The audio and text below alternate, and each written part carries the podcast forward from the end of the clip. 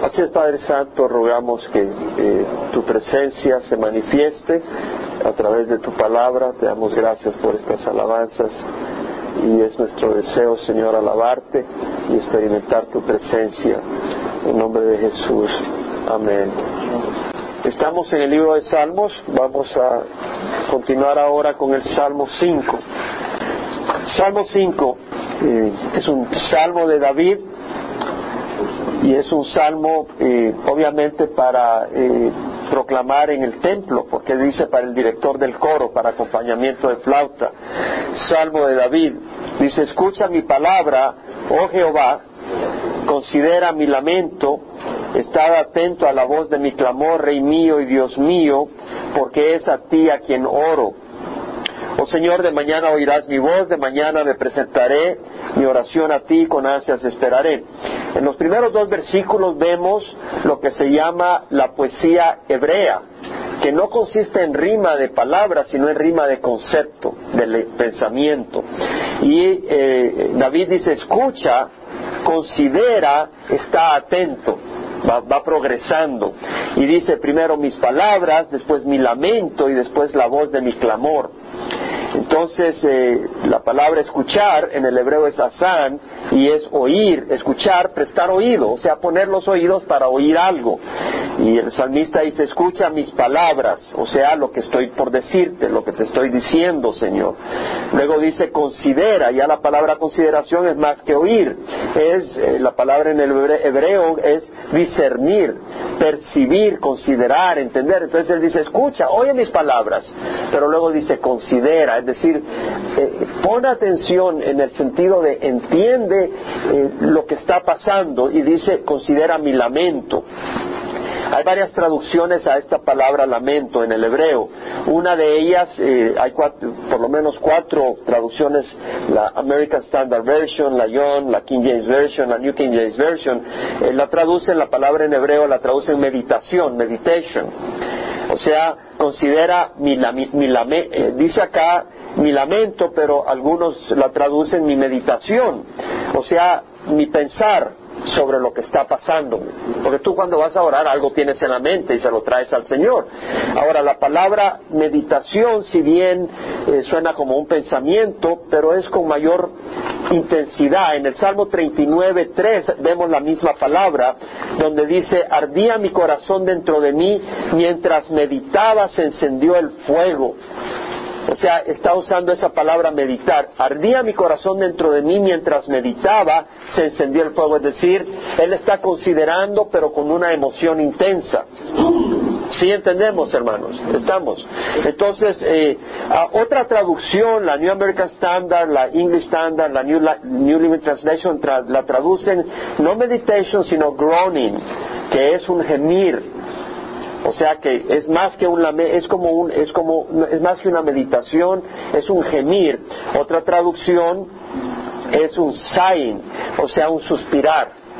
En otras palabras, al principio dice, oye mis palabras, y luego dice, considera piensa, entiende, Señor, mi, mi gemir, mi suspirar, pasa de simplemente palabras a, a, suspirar, está suspirando. Y luego dice, está atento, la palabra estar atento es eh, efectivamente poner atención, no solo, no solo mentalmente oír lo que está pasando, sino pon atención a mi situación, Señor. Y dice, está atento a la voz de mi clamor. La palabra clamor ahí en el hebreo es eh, clamar por ayuda, es, no simplemente llorar, sino clamar para, para, para que te desahoguen. Para, eh, la palabra se relaciona a estar desahogado, ser rico, próspero, ser librado de peligro, de angustia, y se puede traducir implorar ayuda. Entonces vemos que el salmista está viniendo al Señor y está estableciendo este salmo para que eh, en tiempo de necesidad uno pueda orarlo. Y dice, escucha mis palabras, oh Jehová, considera mi lamento, está atento a la voz de mi clamor, Rey mío y Dios mío. Él reconoce que el Señor es Rey. Ahora es importante porque, eh, bueno, el Señor Jesucristo habló de un reino.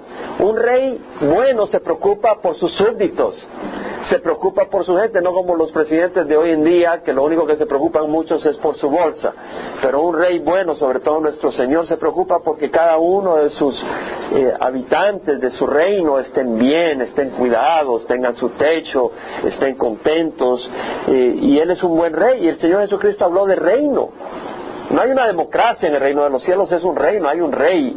No es un comité el que gobierna. Jesús es el rey de reyes y señor de señores. Y vemos que en Marcos 1, 14, 15, cuando Juan, había cuando Juan Bautista había sido encarcelado, Jesús vino a Galilea proclamando el Evangelio y diciendo, el tiempo se ha cumplido, el reino de Dios se ha acercado. Arrepentidos y creen en el Evangelio. Él habla de un reino. Ese reino está cerca. Eh, Mateo 11, del 11 al 12, eh, menciona el Señor Jesucristo en esa referencia, hace referencia a Juan el Bautista y dice eh, que él no había nacido de mujer que fuera más grande que Juan el Bautista, pero dice, pero el más pequeño en el reino de los cielos es más grande que Juan. Y luego dice que el reino de los cielos sufre violencia y los violentos la conquistan por la fuerza. Eso está en Mateo 11, del 11 al 12. O sea que el Señor hace referencia a que el reino de los cielos, eh, los violentos lo conquistan, entran por la fuerza. Es decir, lo que estaba pasando es que muchas personas al oír el Evangelio, eh, dejaban lo que tenían que dejar, pero abrazaban lo que el Señor decía. Ellos decían, wow, podemos salir de nuestra miseria y abrazar vida eterna. Y lo abrazaban con pasión. Y es lo que dice el Señor. En una ocasión eh, acusaron a Jesucristo cuando sanó a un sordo, a una persona que era sorda y que era ciega, eh, perdón, era muda y ciego, y el Señor lo sanó. Y dijeron, tú eh, eres por, por, por Balcebú que lo has sanado. Eh, porque otros decían, este es el hijo de David, este es el Mesías. Y unos fariseos dicen, no, este sana por el poder de Balcebú, el príncipe de los demonios. Y el Señor les dice, si fuera por el príncipe de los demonios, el, reino de los demonios estaría dividido y, estaría, se, vendría para abajo, dice. No, dice, es por el Espíritu Santo. Y luego dice, si es por el Espíritu Santo que ha sido librado este de los demonios, el reino de Dios ha llegado a vosotros. Entonces él dijo, ha llegado a vosotros. Entonces hay un reino que ya existe y ese reino de Dios. No lo vemos visiblemente, pero está acá. Jesús reina sobre nosotros y hay ángeles que no los vemos físicamente, pero pelean contra el reino de la oscuridad. Y nosotros podemos entrar al reino de Dios y los que hemos recibido a Cristo hemos entrado a ese reino. Somos miembros del reino de Dios. Jesús mismo dijo a los, a los discípulos cuando los mandó, eh, les dijo después, no temáis rebaño mío porque vuestro Padre ha decidido daros el reino. O sea, el Señor nos ha dado el reino. Eh, cuando, bueno, eh, la otra cosa que quiero mencionar acá es cuando dice, está atento a la voz de mi clamor, Rey mío y Dios mío, no perdamos de vista la intimidad con que ora David. Él sabe que, que Dios es un rey y él era parte de ese reino. En ese tiempo era Israel, ahora es la iglesia, ¿no? Y donde está reinando nuestro Señor. Ahora, Él le dice, Rey mío y Dios mío, hay una intimidad. Y vemos que habla directamente y le dice, Dios mío, Rey mío. Bueno, el Señor en Romanos eh, nos dice Pablo, no habéis recibido un espíritu de esclavitud para volver otra vez al temor, sino que habéis recibido un espíritu de adopción como hijos por el cual clamás, Abba Padre. Entonces nosotros tenemos esa intimidad con Dios. Si David la tenía, nosotros la tenemos a través de Jesucristo. Hemos recibido el Espíritu Santo a través del cual podemos decirle a Dios, papá, Abba Padre, podemos referirnos a Dios como papá entendiendo quién es Él. Dice, el Espíritu mismo da testimonio a nuestro Espíritu que somos hijos de Dios. Y si hijos, herederos, herederos de Dios y coherederos de Cristo, si sufrimos con Él para ser glorificados con Él. Entonces, si sufrimos con el Señor, vamos a ser glorificados con Él. ¿Verdad? Pero aquí vemos esa intimidad que presenta el salmista. Ahora, acá dice da la razón de por qué Dios lo va a escuchar. Dice, escucha mis palabras, oh Jehová, considera mi lamento, está atento a la voz de mi clamor, Rey mío y Dios mío, porque es a ti a quien oro. Vemos ahí, vemos ahí, da una razón. ¿Por qué? Él da la razón. Porque escucha, considera, está atento. Hay una relación, Rey mío y Dios mío. Nosotros podemos decir, Señor, escúchame porque somos hijos de Dios. Si no hay esa intimidad, no podemos. No hay una relación, Dios te desconoce, a menos que te arrepientas y lo recibas como Señor. Esa oración de un incrédulo la recibe el Señor, pero las demás oraciones no la recibe, porque no hay conexión. Dios escucha a sus hijos. Ahora, aquí dice, porque es a ti a quien oro. Lo que está diciendo es, si yo voy a orar a otra persona, estoy poniéndote a ti de segundo lugar, no me vas a escuchar. Si yo voy a orar a otra persona, estoy poniendo a esa persona como que es mi salvador, no tú. Estoy asumiendo que esa persona tiene más poder que tú o que tiene más compasión que tú. Si tú oras a otra persona, estás poniendo a Dios de segundo lugar y estás poniendo a esa persona de primer lugar y le estás dando más gloria. Ahora, otra razón por qué uno ora a Dios es porque Él es el único que está en todas partes. Otra razón que tú le oras solamente a Dios es porque es el único que merece la honra de Dios. ¿no? Y, somos criatura de Él. Entonces Él da la razón, dice, escucha mis palabras, considera mi lamento, está atento a la voz de mi clamor, porque a ti es a quien oro. Y luego dice, oh Jehová, de mañana oirás mi voz, de mañana presentaré mi oración a ti y con ansias esperaré. Vemos acá varias cosas. Primero, la palabra Señor está en minúsculas o mayúsculas. Ahora, no solo la S, sino cada letra. Cuando aparece cada letra es el nombre de Jehová el que está en la traducción original. Entonces vemos que acá, al igual que en el versículo 1, el salmista cuando se refiere a Dios lo, lo llama por su nombre. Nosotros podemos llamar a Dios por su nombre y nuestro Dios es Jesús, Señor Jesús, ¿no? Podemos llamarlo por su nombre y, referirnos a Él. Ahora, vemos que David conocía el nombre de Jehová. Y hay personas que conocen el nombre de Jesús, pero solo conocen de Él, no lo conocen a Él. David conocía, cuando digo que conoce el nombre de Jehová, él conocía a Jehová no solo el nombre así superficialmente. Él conocía, por eso él sabía cómo ir a él, él sabía qué esperaba a él, él sabía qué le agradaba a Dios y qué no le agradaba. Por eso él sabía con seguridad, escucha, considera, está atento, porque es a ti a quien oro. Es decir, él sabía que Dios le agrada únicamente que vayas directamente a él. Y vemos que acá dices, Jehová de mañana oirás mi voz. Es en la mañana que nosotros al levantarnos debemos de encomendar nuestra vida al Señor. Yo no te recomiendo que te levantes y arranques el día sin, sin venir primero al Señor. Vas a empezar con el pie izquierdo. ¿Por qué? Porque tenemos una naturaleza pecadora. Y si tenemos una... Yo personalmente necesito poner mi, mi mente, mi cuerpo, mi persona eh, en orden. Y, y, cuando empiezo la mañana, yo necesito buscar del Señor. Si no empiezo con mal camino, empiezo a caminar mal, empiezo a caminar y actuar en la carne. Yo necesito mucho del Señor. Y por eso vemos que el salmista dice, de mañana oirás mi voz, de mañana presentaré mi oración a ti y con ansias esperaré. La palabra Aquí dice, de mañana presentaré y mi oración aparece con letras eh, eh, que le llaman, italizadas un poco distinta a la letra, ¿se da cuenta de su traducción? Dice, eh, eh, de mañana presentaré y luego mi oración, eso aparece con otro tipo de letra. ¿Por qué? Porque es una interpretación. La palabra mi oración no aparece en el texto original, pero te lo ponen para, para ayudarte a entender. Ahora, la palabra presentar acá quiere decir poner en arreglo, como quien alguien pone su petición enfrente. Por eso la traducción está bien, te han interpretado. Dice, de mañana presentaré nomás, de mañana presentaré a ti, pero es, de mañana te pongo a ti todas estas oraciones en tu presencia. De mañana presentaré mi oración a ti y con ansias esperaré. Con ansias no, no es literal, con ansias es una interpretación.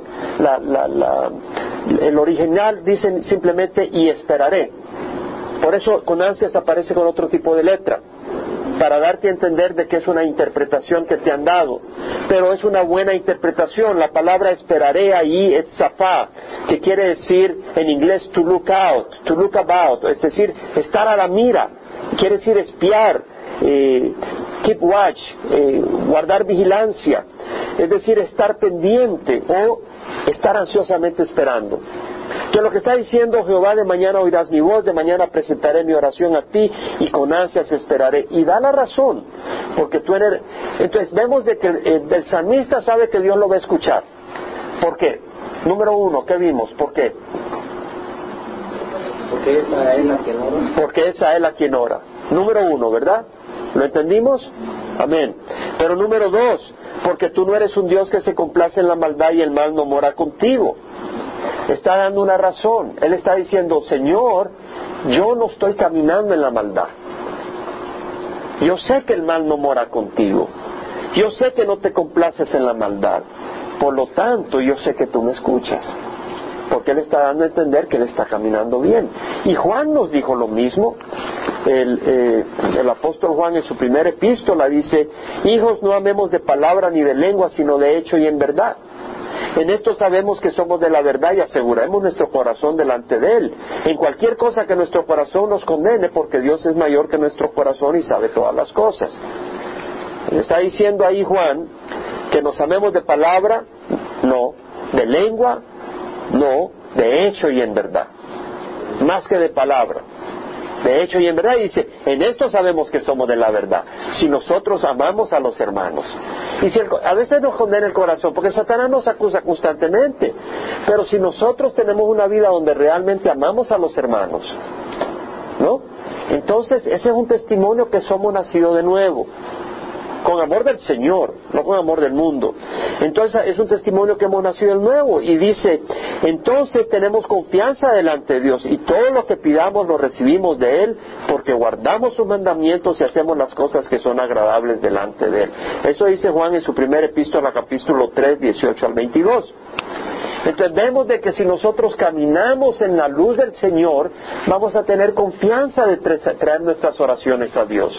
Pero si yo estoy caminando en pecado, yo no voy a venir con confianza ante Dios. Dice la palabra del Señor, si yo guardo iniquidad en mi corazón, el Señor no me escuchará. Entonces tenemos que entender eso. David lo entendía.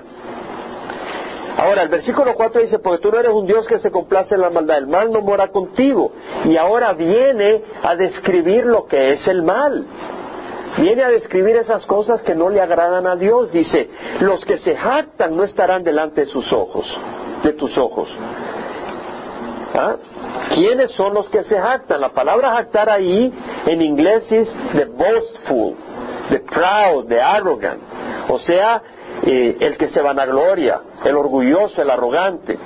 La palabra en hebreo es halal, que quiere decir brillar, como quien dice querer, querer eh, relucir, querer llamar la atención, querer, querer ser algo que no somos, querer ser más de lo que somos no en el buen sentido, porque nosotros queremos crecer más, queremos ser mejores, pero en el sentido de querer estar encima de otros y de aplastar a otros y, buscar arrogantemente atención cuando la atención le corresponde a Dios. Entonces, Vemos que dice que los que se jactan no estarán delante de tus ojos. Aborreces a los que hacen iniquidad. La palabra iniquidad es aben, o sea, los que traen problemas, los que traen maldad, los que traen tristezas a otro. Destruyes a los que hablan falsedad. El hablar la falsedad no le agrada a Dios. Dios quiere que hablemos la verdad. Dios no quiere que hablemos mentiras. El Señor abomina al hombre sanguinario y engañador, el que engaña, el que tiene violencia contra su hermano. Dios lo abomina. Si tú tienes violencia contra tu hermano, no esperes que el Señor te va a oír. Si tú caminas con falsedad, no esperes que el Señor te va a oír. Si tú caminas con arrogancia, no esperes que el Señor va a oír. En Isaías ya leímos el domingo pasado, yo habito en lo alto y lo santo con el contrito y humilde de espíritu, para vivificar el espíritu de los humildes y para vivificar el corazón de los contritos. Entonces sabemos con quién habita el Señor y a quién va a escuchar el Señor. El espíritu contrito y humillado, oh Dios, no despreciarás, dice otro salmo. Entonces, vemos acá que la humildad es necesaria. Ahora, si tú vienes al Señor y dices, Señor, yo hago esto, yo hago lo otro, escúchame, el Señor te dice, ¿quién eres tú? Tú no puedes venir así con el Señor. Pero si tú puedes venir al Señor, Señor, veamos cómo viene David. Dice, mas yo por la abundancia de tu misericordia entraré en tu casa, me postraré en tu santo templo con reverencia. Mas yo, da un contraste. Está hablando de los malvados. Y luego dice, pero yo, Está hablando de los sanguinarios, está hablando de los que hablan mentira. Pero luego dice, mas yo, por la abundancia de tu misericordia, entraré en tu casa. No dice porque soy grande, sino por la abundancia de tu misericordia, entraré en tu casa. Me postraré en tu santo templo con reverencia. Este es un, este es un versículo precioso. Mira, mas yo, por la abundancia de tu misericordia, entraré en tu casa. Me postraré en tu santo templo con reverencia. Muy importante. La palabra misericordia acá se traduce mercy o misericordia. Otra manera de traducirlo es unfailing love. Un, love, un amor que nunca falla. Un amor permanente. Otra traducción es steadfast love. La palabra steadfast es unwavering, algo que no, que no es como las olas que van y vienen, o persistent, persistente, committed, entregado, o sea, de, veras, no, no a medias. Ah, otra, otra, otra traducción es firme, con resolución, unfaltering, o sea, sin titubear.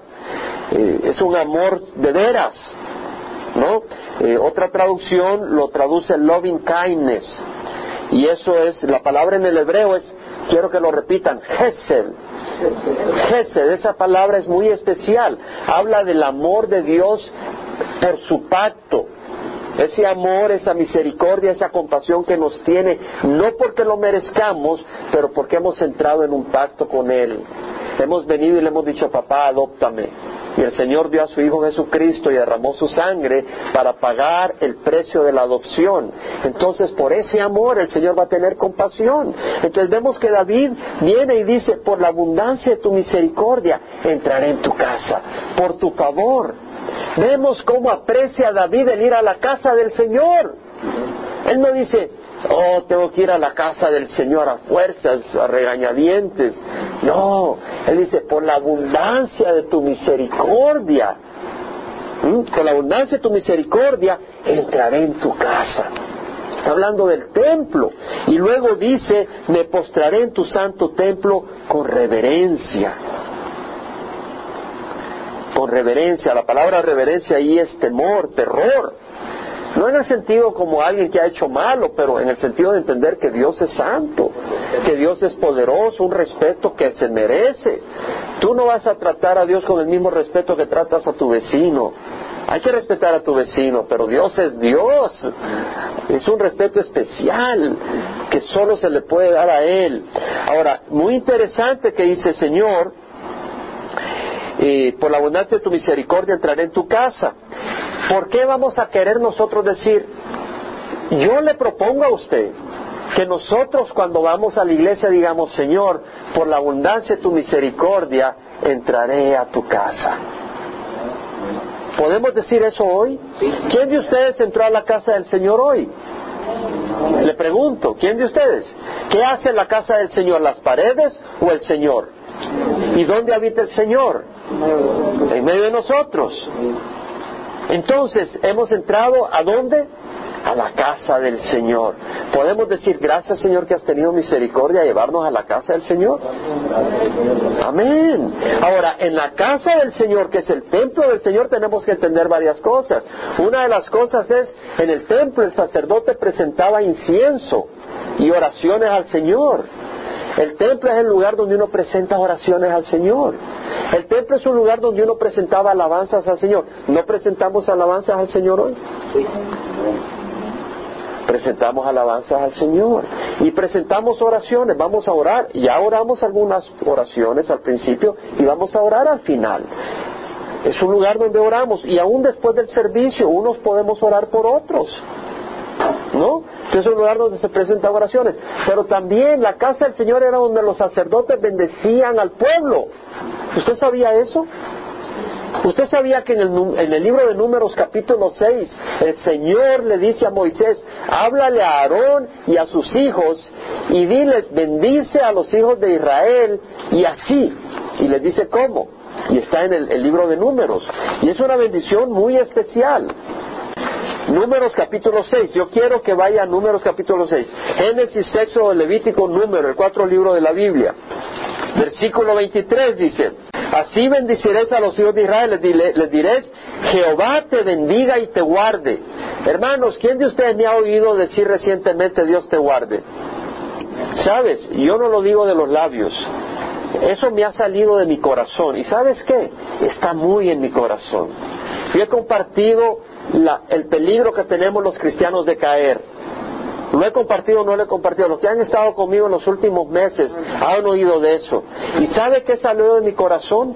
Ya ahora ya no solo digo Dios te bendiga, pero digo Dios te guarde, hermano.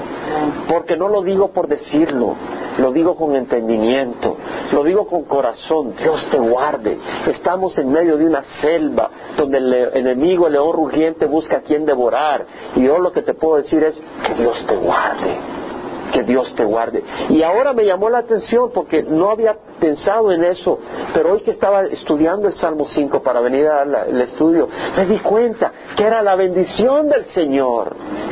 Ahora, vamos a entrar a algo, vamos a entrar a algo muy hermoso, muy hermoso lo que vamos a entender acá. Él dice, Jehová te bendiga y te guarde. Jehová haga resplandecer su rostro sobre ti. Resplandecer su rostro es decir, muestre favor y tenga de ti misericordia. ¿Quién de ustedes no necesita misericordia? O sea, tenemos que entender que la fallamos a cada rato. ¿Cierto o no? Y Satanás te pone la mano y dice, tú has hecho acá, tú has hecho allá. No digo que andemos como sinvergüenza, pero aún cuando queremos caminar bien, sabemos que somos imperfectos y que a veces la regamos. Entonces vemos que Él dice, y tenga de ti misericordia. ¿No es algo hermoso? ¿No es algo hermoso? Y luego dice, Jehová alce sobre ti tu rostro y te dé paz. Y luego dice, así invocarán mi nombre sobre los hijos de Israel y yo los bendeciré. ¿Sabes por qué los va a bendecir? Porque el sacerdote entraba al templo, pero no podía entrar sin antes limpiarse con la sangre del cordero con la sangre de la víctima que se sacrificaba para purificar al sacerdote de los pecados. Y nosotros somos real sacerdocio, nación santa, pueblo adquirido para la posesión de Dios, para anunciar las virtudes de aquel que nos llamó de las tinieblas a su luz admirable. Somos sacerdotes santificados por la sangre de quién? De Cristo Jesús. Y si el sacerdote al bendecir, Dios iba a hacer caso, cuando nosotros bendecimos a los hermanos, ¿qué va a hacer Dios? Lo va a hacer, hermanos. Amén. Lo va a hacer. Entonces quiere decir que cuando tú, Angélica, entiendes en el corazón del Señor, cuando tú, Armando, cuando tú, Cándido, cuando tú, eh, Bernardo, o tú, Margarita, dices, Jehová te bendiga y te guarde, Dios va a estar detrás de esa bendición. Dios va a honrar esa bendición. ¿Por la sangre de quién? La sangre de Cristo. Si esto es lo único que aprendemos hoy, poderosa enseñanza para nuestras vidas. Entonces cuando tú vas a la, casa de Dios, que es donde están los hermanos, y un hermano te bendice, Dios está detrás de esa bendición. Si lo dices de corazón, no de labios. Porque Dios no se burla de nadie. Nadie se burla de Dios. Pero si tú le dices a tu hermano, Dios te bendiga y te guarde. Dios haga resplandecer su rostro sobre ti y tenga de ti misericordia. El Señor hace su rostro sobre ti y te dé paz. Entonces nosotros podemos orar por paz. No solo orar, sino bendecir a un hermano con paz. El Señor te dé paz. Y Dios va a trabajar detrás de esa petición. No de esa petición, sino de esa proclamación, de esa bendición, ¿entendemos? Porque aquí ya es más que una oración, es una proclamación que Dios promete honrar, porque dice, y yo los bendeciré.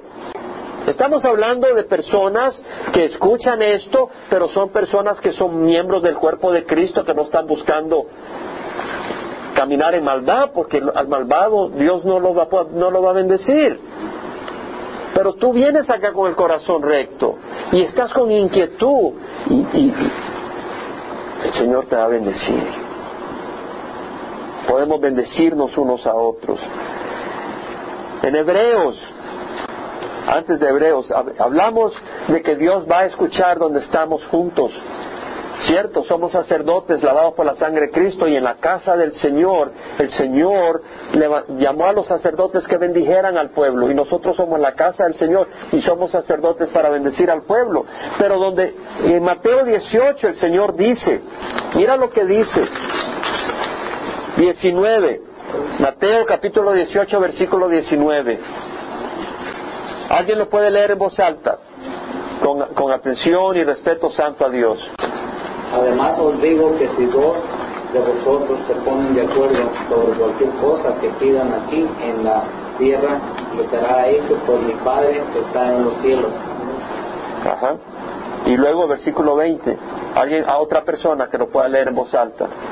Porque donde están dos o tres congregados reunidos en mi nombre, ahí estoy yo en medio de ellos. Ahí está. Entonces, el templo del Señor era el lugar donde el Señor se manifestaba.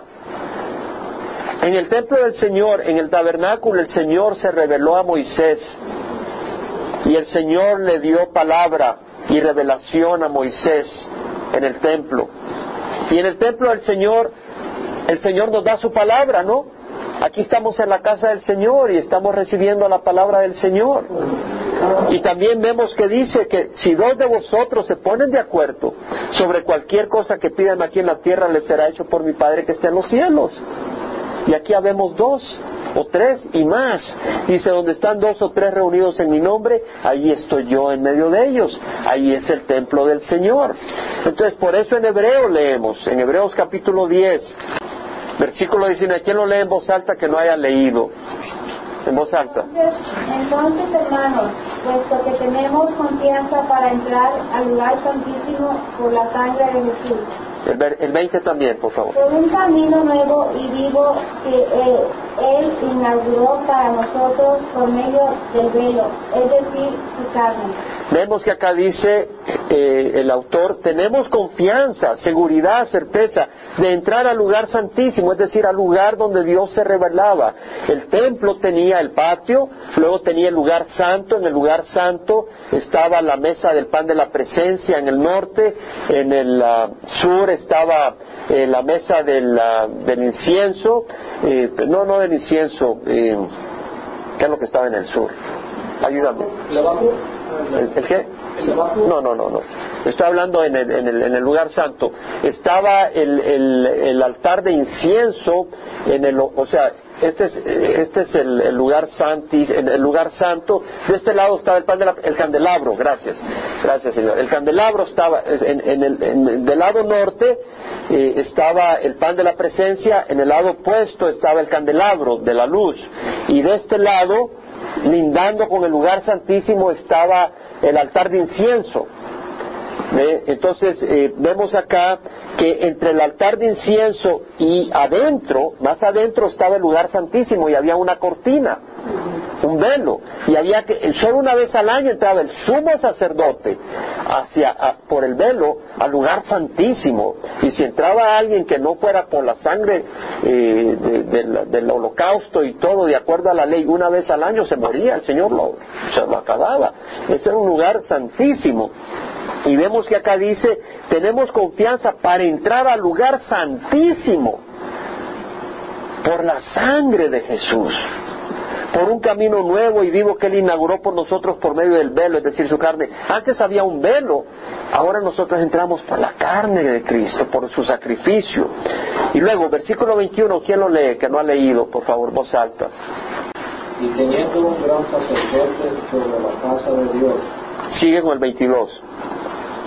Acerquémonos con corazón sincero, en plena certidumbre de fe, purificado los corazones de mala y los cuerpos con agua Vemos que dice, tenemos un gran sacerdote. ¿Quién es ese gran sacerdote?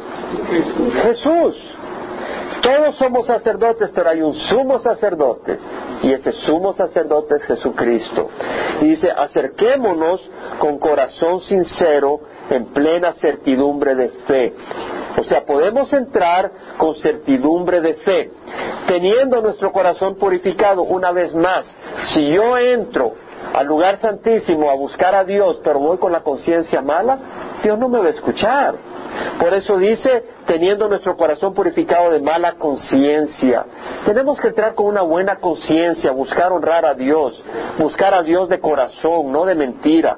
Y nuestro cuerpo lavado con agua pura. El sacerdote se lavaba con agua para poder entrar al, lugar santo. El sacerdote no entraba al lugar santo sin antes lavarse con agua. ¿Y qué representa el agua? ¿Qué representa el agua? Limpieza. ¿Qué nos limpia? La palabra de Dios. Efesios 6, Efesios 6, acuérdense ustedes hermanos. Efesios 6, perdón, 5, 26. 25, 26, marido, amad a vuestras mujeres así como Cristo amó a la iglesia y se dio a sí mismo por ella. Cristo amó a la iglesia y se dio a sí mismo por ella para santificarla, habiéndola purificado por el lavamiento del agua con la palabra. ¿Mm? Habiéndola purificado por el lavamiento del agua con la palabra. Como les digo, voy con gran prisa, pero si al final ustedes me preguntan, yo no puedo dar referencias. Pero vemos que es la palabra del Señor la que nos lava. El Señor Jesucristo en la oración sacerdotal dijo, Padre, santifícalos con tu palabra. Tu palabra es verdad santifícalos en la verdad, tu palabra es verdad. Eh, Juan 17, 17, santifícalos en la verdad, tu palabra es verdad. Santificarlo es apartarlo, eso es lavarnos. Nos aparta de la inmundicia, nos aparta de la suciedad. La palabra del Señor nos aparta, aparta nuestra mente, aparta nuestro corazón. Entonces, volviendo a Hebreos 10, dice, Mantengamos firme la profesión de nuestra, esperanza sin vacilar, porque fiel es el que prometió. Y consideremos cómo estimularnos unos a otros al amor y a las buenas obras. Entonces, acá nos estimulamos, es decir, provocar a desear hacer buenas obras y a amarnos unos a otros no dejando de congregarnos, dice el versículo 25, como algunos tienen por costumbre, sino exhortándonos unos a otros y muchos más al ver que el día se acerca. En otras palabras, el autor de Hebreos nos, eh, nos anima a congregarnos.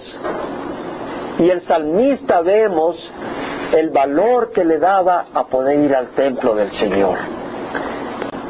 Versículo 7 del Salmo 5. Yo por la abundancia de tu misericordia entraré en tu casa, me postraré en tu santo templo con reverencia. Señor, guíame en tu justicia por causa de mis enemigos, allana delante de mí tu camino. El Señor nos guía en su justicia. No hay sinceridad en lo que dicen, destrucción son sus entrañas, sepulcro abierto es su garganta, con su lengua habla lisonjas. Está hablando acá el salmista de aquellos que no son sinceros, que te, te, echan flores, que vienen a ti con palabras suaves, mira hermanito, te venimos a decir cierta cosa porque nos interesa tu bienestar y la verdad que detrás de eso está que te quieren hacer pedazos. ¿Sí? Mira hermanita, yo te digo esto por tu bien eres esto, lo otro y lo otro, pero te lo digo por tu bien y lo que estás haciendo es queriendo destruir a esa persona. A veces puede ser que sí, tú digas algo con amor por su bien, pero a veces puede ser que haya mentira. Y dice, tenlos por culpables, oh Dios, que caigan por sus mismas intrigas, echa fuera por la multitud de sus transgresiones porque se rebelan contra ti. Luego dice, alégrense todos los que en ti se refugian, para siempre canten con júbilo, porque tú los proteges Regocíjense en ti los que aman tu nombre, porque tú, oh Jehová, bendices al justo, como un escudo, lo rodeas de tu favor. El Señor promete acá que si nosotros vamos a caminar en rectitud y buscamos refugio en el Señor, ¿qué va a hacer Él? Él nos va a proteger. ¿Cierto?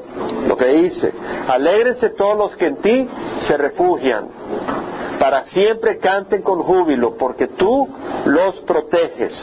Regocíjense en ti los que aman tu nombre, porque tú, oh Jehová, bendices al justo, como un escudo lo rodeas con tu favor. Ahí está. Vamos a ser justos. ¿Cómo? Con la sangre de Cristo, número uno. Y dos, caminando en rectitud. Entonces sabemos que si caminamos en rectitud el Señor nos escucha. ¿Qué estudiamos en el Salmo 4 la semana pasada, versículo 3? Saber que Jehová ha apartado al piadoso para sí. Jehová oye cuando a él clamo. Entonces, si yo abrigo iniquidad en mi corazón, el Señor no me escuchará. Pero si yo busco caminar en su palabra, el Señor me va a escuchar.